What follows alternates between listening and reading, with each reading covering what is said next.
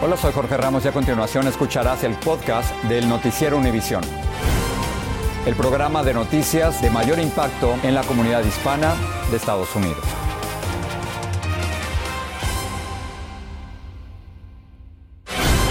Miércoles 2 de noviembre, estas son las noticias. Una jueza sentenció hoy formalmente a Nicolás Cruz a cadena perpetua sin posibilidad de libertad condicional por asesinar a 17 estudiantes y empleados de la escuela secundaria Parkland en la Florida. Llamadas de emergencia recién divulgadas demuestran la desesperación de las víctimas del pistolero que realizó una masacre en la escuela primaria de Uvalde, en Texas. La primera llamada se hizo tan pronto como el agresor entró a la escuela.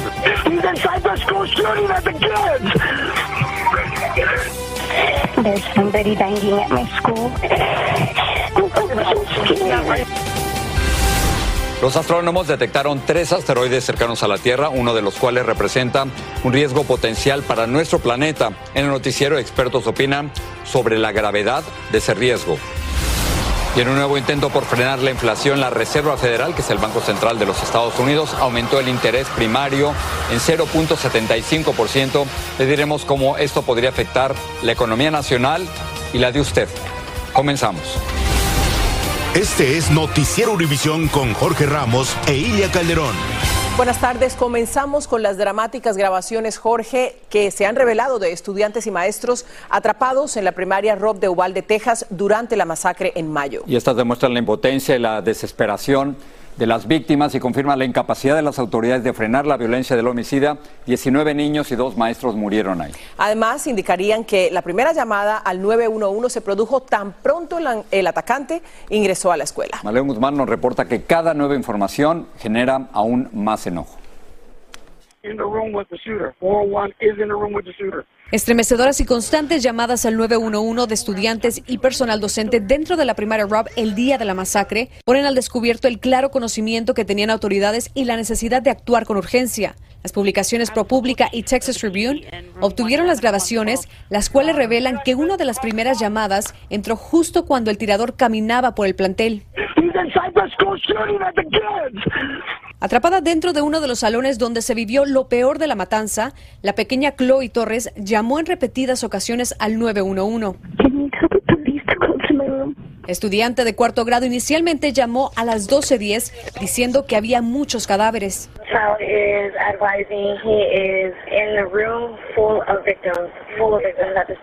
Chloe volvió a pedir ayuda, dijo que no quería morir y que su maestra estaba muerta.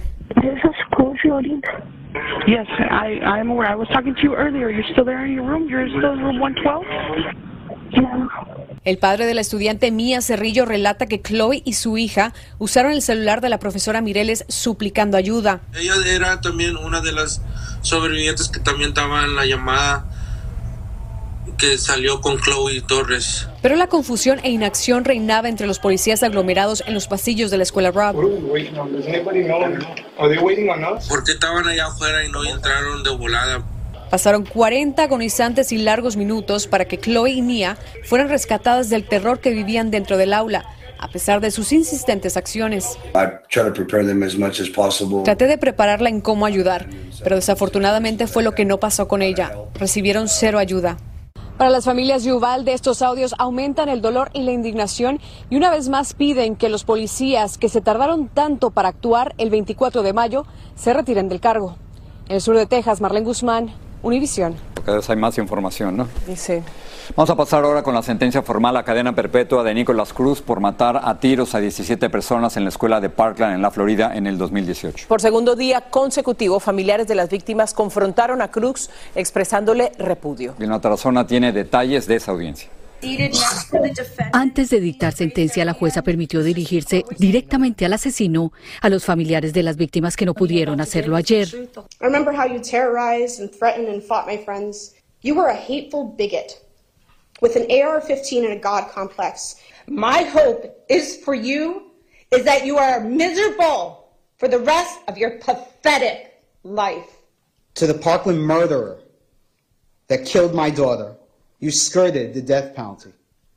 And you are nothing but a coward. You shouldn't be sitting there with a mask on your face. It's disrespectful to be hiding your expressions under your mask when we as the families are sitting here talking to you. And I sat with Attorney Satz and I watched you kill my daughter on video. And unfortunately, I saw you killing many of the others as well. I saw you enjoying it. You shot my kid four times. You blew his head, but you were coward enough. Hate you. How does it feel? Nobody likes you. La jueza luego se dirigió a los familiares y les dijo que And if I could take your pain away or carry your pain for you just for five minutes so that you could breathe. si yo hubiera podido aliviar su dolor, así fuera por solo cinco minutos, lo hubiera hecho. Una vez la jueza condenó formalmente al asesino confeso a vida en prisión, los familiares se abrazaron y no pudieron contener su llanto. Se cierra este capítulo y hoy eh, puedo decir lo que quiera, puedo, como lo hice. Lo principal aquí es que todos sabemos que esto es un asesino confeso. Y todos sabemos que está mal lo que hizo. Todos sabemos, todos estamos en contra. Nadie puede defender ese acto. Nicolás Cruz ahora pasará a manos del Departamento de Correccionales del Estado de la Florida, que decidirá en qué prisión permanecerá el resto de su vida. Desde la Corte del Condado de Broward, en Florida, Vilma Tarazona, Univisión. La policía del Capitolio dice que va a acelerar sus planes para mejorar la protección de miembros del Congreso y sus familiares. Esto en respuesta al ataque a Paul Pelosi, esposo de Nancy Pelosi, la líder de la Cámara de Representantes y segunda en la sucesión presidencial en los Estados Unidos. Hoy, los investigadores le dan a Pelosi acceso a evidencia clave sobre el ataque, como nos informa Luis Mejide en San Francisco. Esta noche la policía está compartiendo con la familia Pelosi el video del ataque captado por las cámaras corporales de los agentes que respondieron a la llamada. La policía del Congreso, por su parte, reveló tener cámaras alrededor de la residencia de la congresista, pero dijo que no las estaba monitoreando porque Nancy Pelosi estaba fuera de la ciudad. Después de haberse presentado ayer en la corte, David DePape sigue hoy en la cárcel. El viernes habrá una audiencia para considerar su fianza, pero nadie espera que pueda ser dejado en libertad. La fiscal de San Francisco dice que DePape es una persona peligrosa y que tenía un plan para ejercer violencia política. El acusado vivía en esta casa en Berkeley, California. Sus vecinos dicen que es una persona rara. Dicen que era alguien extraño o excéntrico, a quien era mejor dejar solo. La policía dice que DePape le dijo a los agentes que lo enfrentaron que venía en una misión suicida y tenía una lista de otras autoridades federales a quienes quería enfrentar. There are uh, a number of um, forces that are fueling a violent extremism. El secretario de Seguridad Nacional dice que hay varias razones agravando el extremismo político. Una de ellas son las teorías conspirativas y las dudas infundadas sobre la legitimidad de la elección. Eso es lo que motivó a David DePape y lo que preocupa a las autoridades. La semana que viene, Estados Unidos sale nuevamente a votar. Por su parte, Paul Pelosi, de 82 años, sigue internado en una sala de terapia intensiva aquí en el Hospital Zuckerberg de San Francisco. Los médicos dicen que su condición está mejorando, pero la recuperación va a tomar tiempo, luego de que el atacante le quebrara el cráneo y le produjera graves heridas en su brazo derecho y en sus manos. En San Francisco, Luis Mejía, Univisión. En Houston, tres personas fueron baleadas y varias más detenidas en un incidente de tráfico humano cerca de un hotel. Uno de los heridos de bala le dijo a la policía que escapó del hotel y los otros dos fueron atendidos en un hospital. Luego de una persecución, la policía arrestó a un sospechoso de herir a balazos a dos agentes en Newark, Nueva Jersey. Los investigadores dicen que Kendall Howard, de 30 años, les disparó a los policías que lo investigaban por un tiroteo ocurrido el pasado 28 de octubre. Varios agentes respondieron al fuego y eventualmente detuvieron a Howard. El condado de Los Ángeles acordó indemnizar con 8 millones de dólares a los padres del joven hispano Andrés Guardado, que murió baleado por la policía en junio del 2020. El joven de 18 años trabajaba de guardia de seguridad en un taller y recibió cinco disparos por la espalda. Cambiamos de tema en un nuevo intento por tratar de frenar la inflación en el país. La Reserva Federal volvió a aumentar las tasas de interés en un 0,75%. Este es el cuarto incremento desde el mes de junio. Claudia Uceda está en Washington y nos habla de las repercusiones de esta decisión que afecta el bolsillo de todos. Wall Street cayó luego que la Reserva Federal volvió a subir las tasas de interés. Cada rato sube. Lo que no sube es el salario para nosotros. Ah, pues siempre están aumentando, ya ni me preocupo. El aumento fue de tres cuartos de punto por cuarta vez consecutiva, del 3.75% al 4%, su nivel más alto en los últimos 15 años. El jefe de la Reserva Federal dio a entender que pronto podría reducir el ritmo de las subidas, pero también dejó claro que vendrían más y que aún queda un camino por recorrer. Para este economista, esto significa que el próximo aumento podría ser menor, de 0,50% en lugar de 0,75%. El ritmo de los incrementos en las tasas de intereses va a disminuir, pero este, se va a seguir prolongando las subidas. La economía sigue siendo muy fuerte en Estados Unidos, pero el riesgo es de que este, las presiones inflacionarias siguen este, desenfrenados. Lo que quiere decir que continuará pagando más por los préstamos hipotecarios, los autos y las tarjetas de crédito, ya que la inflación sigue sin bajar notablemente. Que no, no soy tan gastón. Este hispano toma la noticia con calma. Soy afortunado porque tengo buen trabajo, pero lo siento por este, mis parientes. Sin embargo, el aumento de la tasa de interés significa que Sara tendrá que evitar algunos gastos. El cafecito donde los lugares caros, este, no sé, chucherías que realmente uno no necesita en la casa. Lo bueno es que las tasas de interés de algunas cuentas de ahorro serán más altas. En Washington, Claudio Uceda, Univision. Abogados de la familia Trump le pidieron a un juez que transfiera el juicio por fraude contra la organización Trump a la División Comercial de las Cortes Estatales de Nueva York. Dijeron que eso es lo que estipula la ley del Estado y también solicitaron una orden para parar el juicio temporalmente. La sesión de hoy se aplazó porque un testigo importante se enfermó de COVID. Más adelante, astrónomos preocupados por un asteroide que acaban de descubrir. Un intercambio de misiles eleva la tensión al máximo en ambos lados de la península coreana. Y termina el calvario de una madre que temía no volver a ver a su pequeño hijo. Martes 8 de noviembre es una fecha clave en la política de nuestro país. Ninguna elección intermedia será tan decisiva como la de este año. Noticias Univisión presenta El Poder en Juego. Martes 8 de noviembre a las 9.8 Centro 6 Pacífico por Univisión. Gracias por seguir con nosotros en el podcast del Noticiero Univisión. Los astrónomos detectaron tres asteroides cercanos a la Tierra que hasta ahora permanecían ocultos por el resplandor del Sol, y uno es el de mayor riesgo potencial para la Tierra que se ha descubierto en los últimos ocho años. Pedro Rojas nos dice si debemos preocuparnos. La exitosa operación que la NASA realizó a finales de septiembre con la misión DAR para destrozar un asteroide en el espacio gana ahora más importancia luego de que usando una cámara de energía oscura, científicos del Observatorio del Cerro Tololo en Chile descubrieron el asteroide más peligroso de los últimos ocho años, que podría impactar la Tierra en las próximas décadas. La astrónoma Julieta Fierro explicó didácticamente la importancia del hallazgo. Son enormes, podrían destruir una ciudad. Así es que sí es muy importante detectarlos, estudiarlos. Los científicos identificaron en total tres asteroides de color oscuro. El más grande tiene una dimensión de más de un kilómetro y el más pequeño mide aproximadamente un poco más de 500 metros. Los objetos estaban ocultos en el resplandor del Sol y se encontraron entre las órbitas del planeta Venus y el planeta Tierra. Lo interesante es que son objetos grandes y que no se conocían hasta ahora. Entonces, una pregunta que uno se hace es si no habrá otros que no hemos descubierto todavía, ¿no? Expertos aseguran que este descubrimiento obliga a la humanidad a ampliar los métodos de investigación de asteroides. Queremos encontrar estos objetos para asegurar que no son un riesgo, destacó este astrónomo del Instituto Carnegie de Washington, D.C. Si son como la luna, que tiene calcio y aluminio, pues los podemos ver aunque estén lejísimos. Pero en esta ocasión estos chicos descubrieron asteroides que son muy oscuros.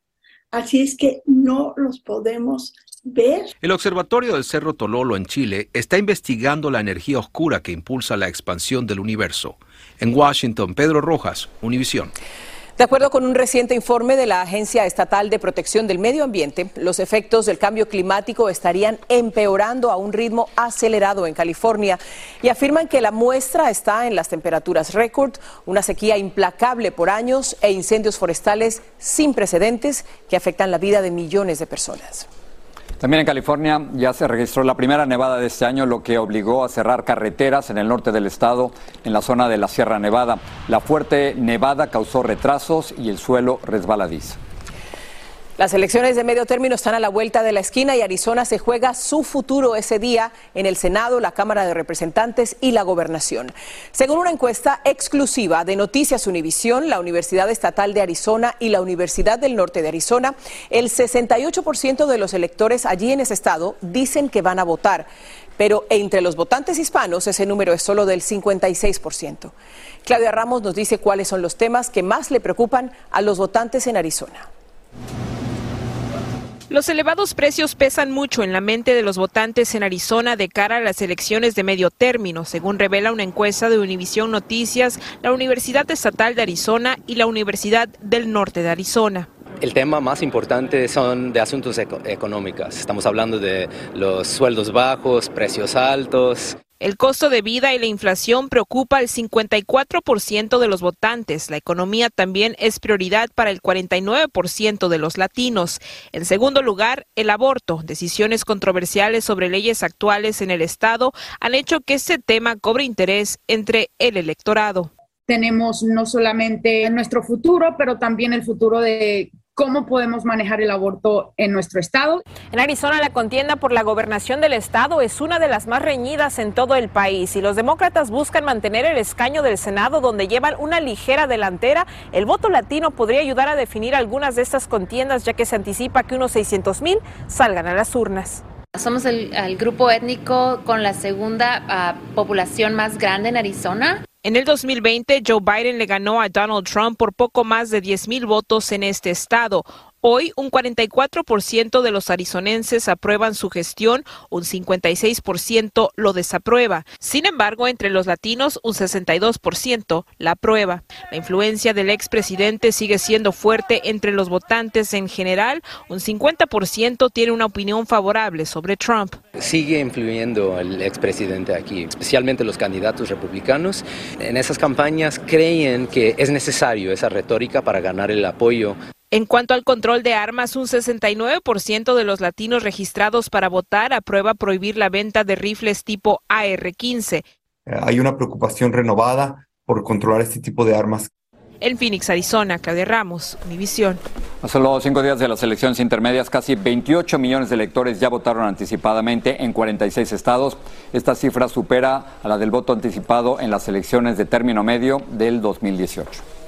Las tensiones entre las dos Coreas volvieron a intensificarse después de que el régimen comunista del norte lanzó al menos 10 misiles, uno de ellos cayó cerca de la costa surcoreana. El gobierno de Seúl respondió lanzando tres misiles a aguas territoriales norcoreanas a manera de advertencia. El régimen de Nicolás Maduro y la oposición venezolana volverán a explorar una vía de diálogo en México. Las delegaciones comenzarán de nuevo una negociación bajo el auspicio de Noruega y del gobierno de Andrés Manuel López Obrador. El propósito, según reportó primero el diario El País, es preparar el terreno para las elecciones presidenciales previstas para el 2024 y acordar unos comicios con garantías. Los vientos del huracán Lisa aumentaron a 75 millas por hora al tocar tierra en Belice. Las advertencias de huracán y tormenta tropical siguen vigentes para partes de la costa este de América Central, incluida la península de Yucatán y Guatemala y Honduras, donde se esperan fuertes lluvias. La policía brasileña desmontó masivos bloqueos en varias carreteras del país en protesta por la elección de Luis Ignacio Lula da Silva para un tercer mandato presidencial. Los bloqueos se atribuyen a partidarios del presidente Jair Bolsonaro descontentos por la derrota de su líder. El Tribunal Supremo ordenó a la Policía Federal despejar inmediatamente todas las vías cerradas. A ver si te convenzo de A que ver, compres la lotería. Vamos a ver. Continúa creciendo la fiebre en el país luego de que el Powerball acumulara más de 1.200 millones de dólares. Y es que millones de personas, menos Jorge, siguen invirtiendo con la esperanza de alcanzar el premio gordo. De acuerdo con USA Mega, en los últimos 801 sorteos desde julio del 2015, los números más populares, presten atención, son 21, 32, 61, 63 y 69. Mientras el más popular para el juego del Powerball es el 24. Ahí están los números. Listo. Vamos a terminar con un reencuentro feliz de una madre con su hijo, a quien el padre y la abuela paterna se lo habían llevado ilegalmente de su lado. Fueron semanas, Jorge, de angustia, pensando que no volvería a ver a su pequeño. Esta madre lo recuperó, mientras el padre y la abuela pues deberán, por supuesto, enfrentar a la justicia, como nos cuenta Danay Rivero. Tras dos meses de separación, madre e hijo se unieron en un abrazo. Janet Leal Concepción perdió el rastro de su pequeño Jorge Morales después de que el padre y su abuela paterna recogieran al menor en la casa de su otra abuela en Homestead, Florida, a finales de agosto. Hoy siente que le volvió el alma al cuerpo. Ay, esto ha sido maravilloso. Nos dormimos la noche entera abrazaditos. Nos despertamos dándonos besitos. Una alerta Amber emitida por las autoridades brindaron varias pistas que ayudaron a dar con el paradero de Yoyo, como lo llama su familia. Este video del niño con su padre Jorge Gabriel Morales entrando a una farmacia Walgreen en el estado de Maine dos días después de su desaparición ayudó a rastrearlo. En ese estado las autoridades hallaron un auto abandonado que conducía el padre. Adentro había una mochila, botas y herramientas. Caninos especializados llegaron hasta la frontera con Canadá, donde el padre mantenía escondido al niño. Janet temía lo peor para su hijo que tiene autismo. En algún momento pensé, ya, voy a, voy a, a hablar con alguien, voy a empezar a, a lidiar con el proceso de, de, de recuperarme. Ya no lo voy a lo pensé en más de dos ocasiones. Pero finalmente ocurrió el milagro por el que tanto oró la madre cubana.